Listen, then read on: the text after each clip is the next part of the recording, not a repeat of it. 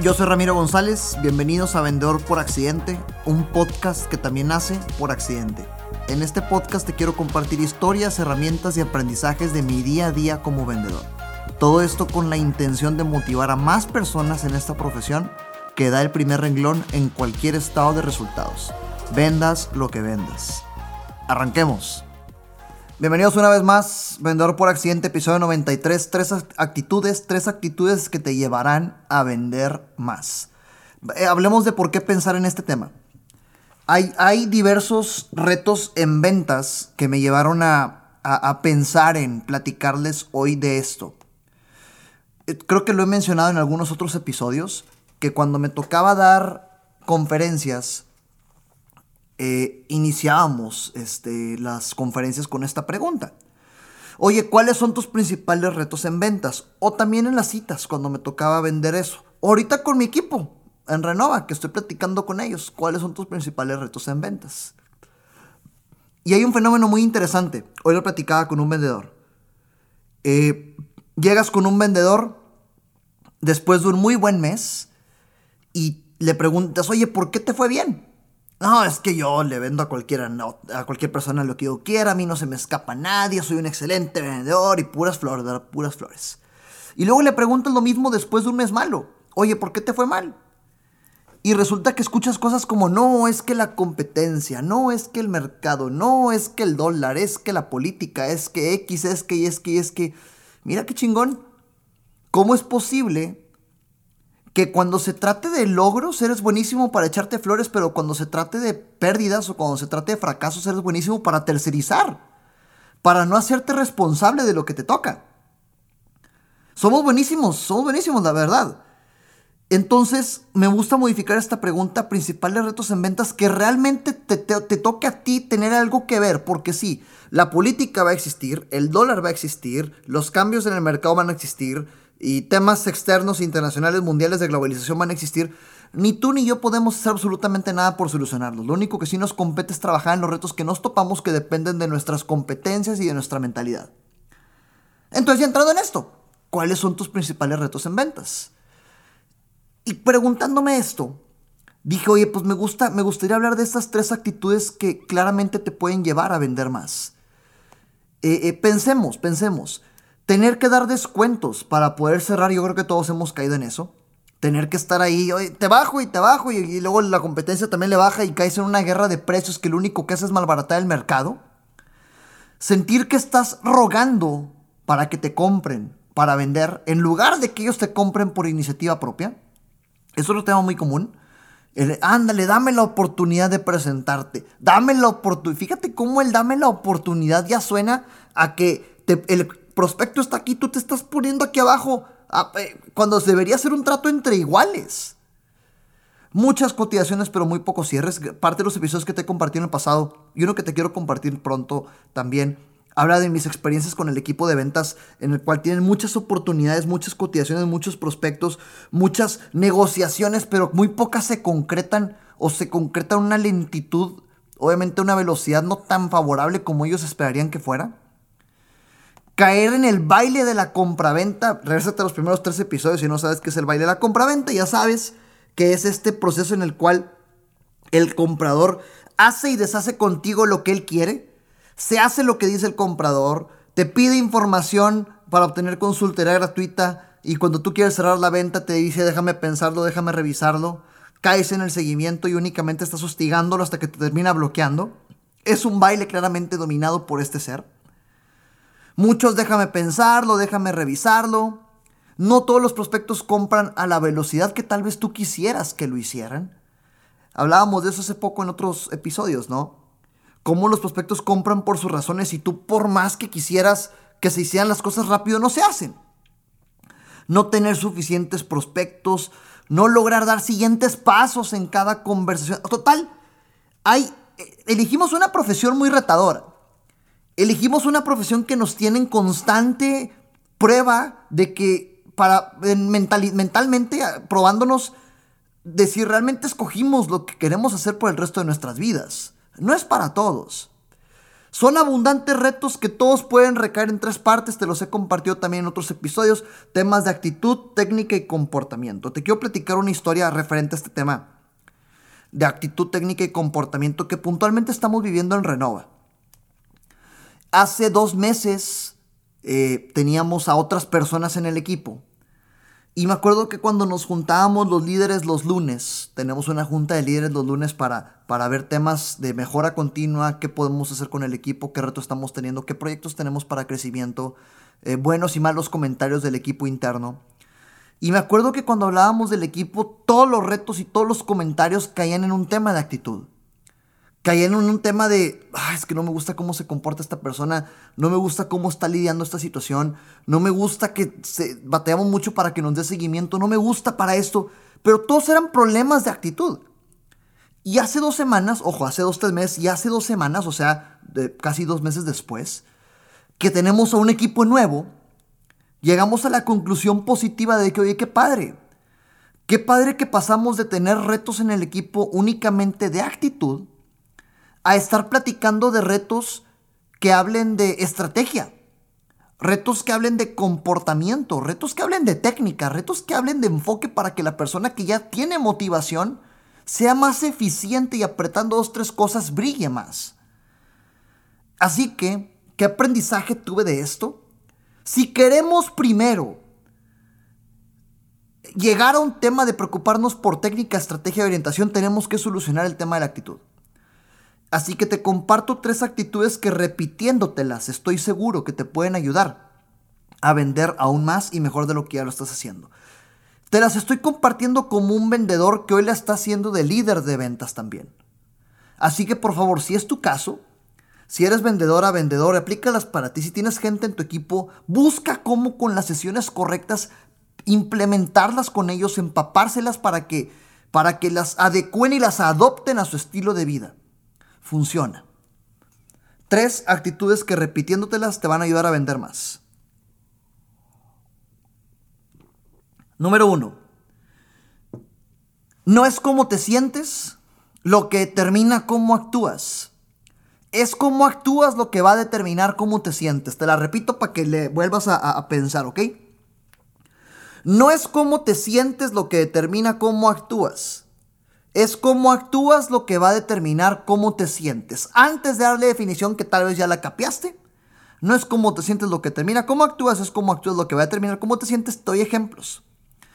Para los que tenemos el hábito de hacer ejercicio y para los que tenemos aún mayor el hábito de hacer ejercicio a primera hora de la mañana. A las 6 de la mañana, 5 y media de la mañana, la almohada y la colchita es lo más sabroso que hay.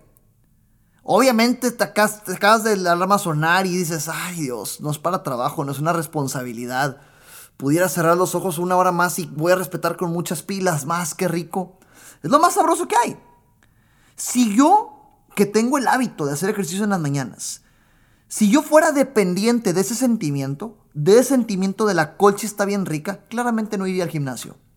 Claramente no haría mi ejercicio en las mañanas. Pero como no permito que lo que siento determine lo que hago, mejor actúo. Y lo que yo hago, como actúo, va a determinar cómo te sientes, cómo me siento. ¿Qué pasa? El dolor prácticamente es temporal. Te levantas y los primeros cinco minutos sufres, pero ya nada más agarras pilas y lo que sentías a las 6 de la mañana, que apenas estás yendo al gimnasio todo arrepentido, versus lo que sientes a las 6.30 de la mañana, 30 minutos después de actividad física, es una sensación totalmente distinta.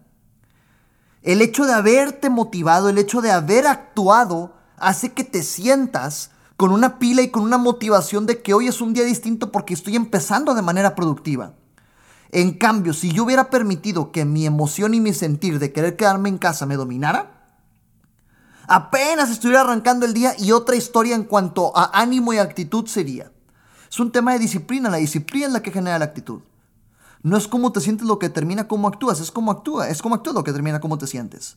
Ahora, aplicándolo en un tema de ventas, me acuerdo cuando yo tenía mi ejercicio de prospección, mis horas sagradas de prospección, decíamos llamadas en frío. No se me olvida, las teníamos, creo que también te lo he platicado en esos episodios, y es para que te des cuenta que no, no vengo a mentirte, vengo a contarte historias que me han pasado en, mi, vida profesional.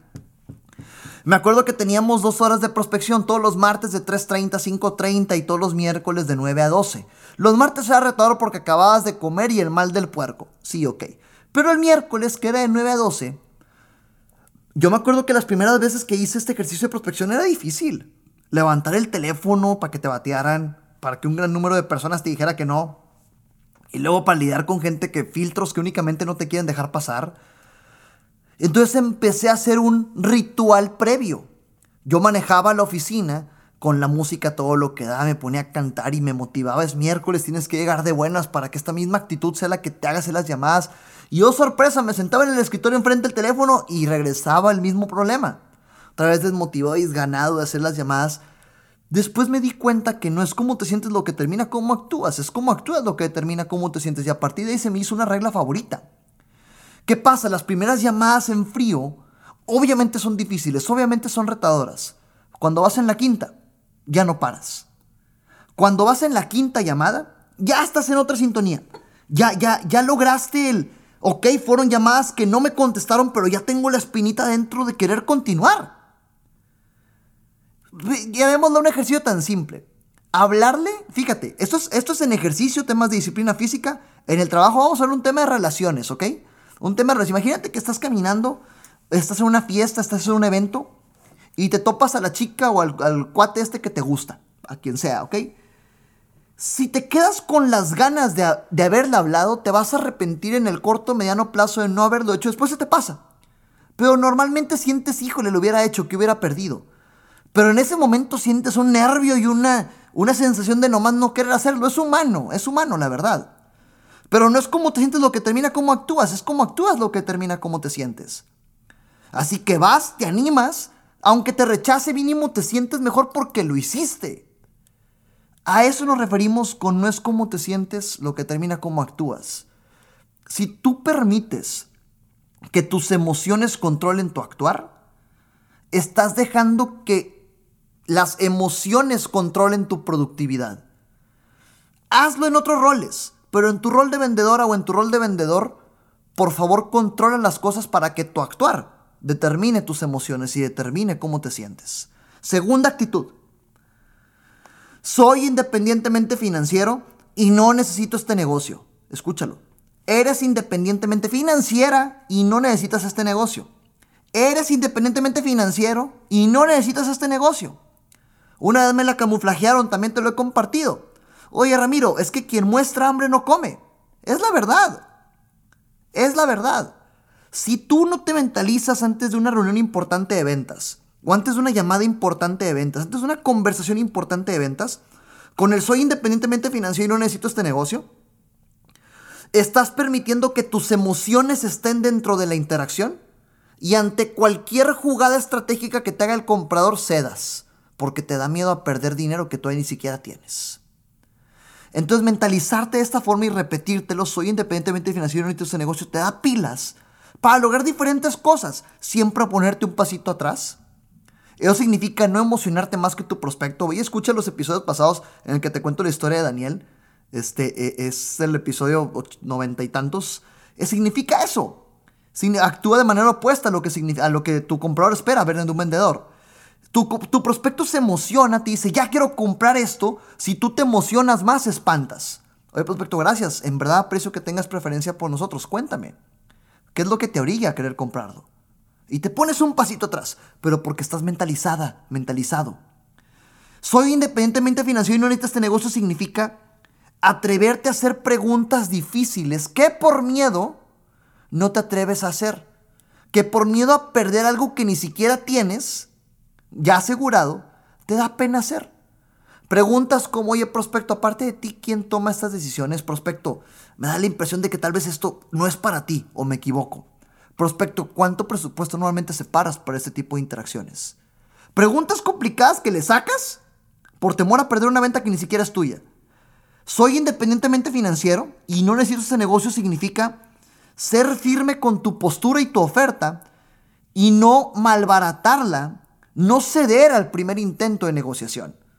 Te quieren negociar, te quieren regatear y a la primera cedes, porque te da miedo de perder algo que no tienes. Mentalízate antes de cada reunión de ventas. Soy independientemente financiero y no necesito este negocio. Tercera actitud. Lo que ofreces realmente puede solucionar ese problema tan fuerte que está atravesando tu prospecto. Mentalízate de esta forma. Antes de que vayas a prospectar en frío, antes de que te toque hacer una llamada, antes de que te toque hacer una visita en frío, antes de que te toque hacer una pregunta difícil, antes de que te toque ponerte en una postura disciplinada o complicada respecto a un cliente difícil, oye, lo que vendo realmente puede transformar tu vida. No vengo aquí a rogarte. No vengo aquí a suplicarte una oportunidad. Vengo aquí a platicarte de la mejor técnica posible, de la mejor forma posible. Lo que hago y cómo te puedo ayudar para que te des cuenta que existo y arregles ese problema que tienes en tu vida. Tener esto presente hace que te atrevas a realmente hablar de lo que haces sin pena, a prospectar activamente con todos, porque obviamente si tuvieras la cura del cáncer, te encantará platicar con todos de manera inmediata, compartirlo con el mundo. Velo de esa forma también con lo que ofreces. Tu llamada puede cambiar drásticamente la vida para bien de la otra persona. Cambias tu mentalidad, ya no estás rogando, estás buscando con quién compartir esta maravilla que ofreces.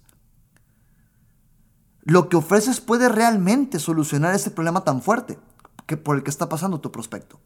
Entonces mentalízate estas tres cosas. No es cómo te sientes lo que determina cómo actúas, es cómo actúas lo que determina cómo te sientes. Eres independientemente financiera, financiero y no necesitas este negocio. Y lo que ofreces puede realmente solucionar ese problema tan fuerte que está pasando tu prospecto y estás a una llamada de decírselo, a un WhatsApp de mencionárselo. Repítelo cuantas veces creas necesario, apúntalas. Durante un tiempo yo tenía post-it mencionándomelo. Y créeme que repetírtelos, tatuártelas y hacerlas parte de ti te ayuda no solo en las ventas, sino en cualquier otra disciplina que tengas en tu vida. Vívelas y haz las tuyas.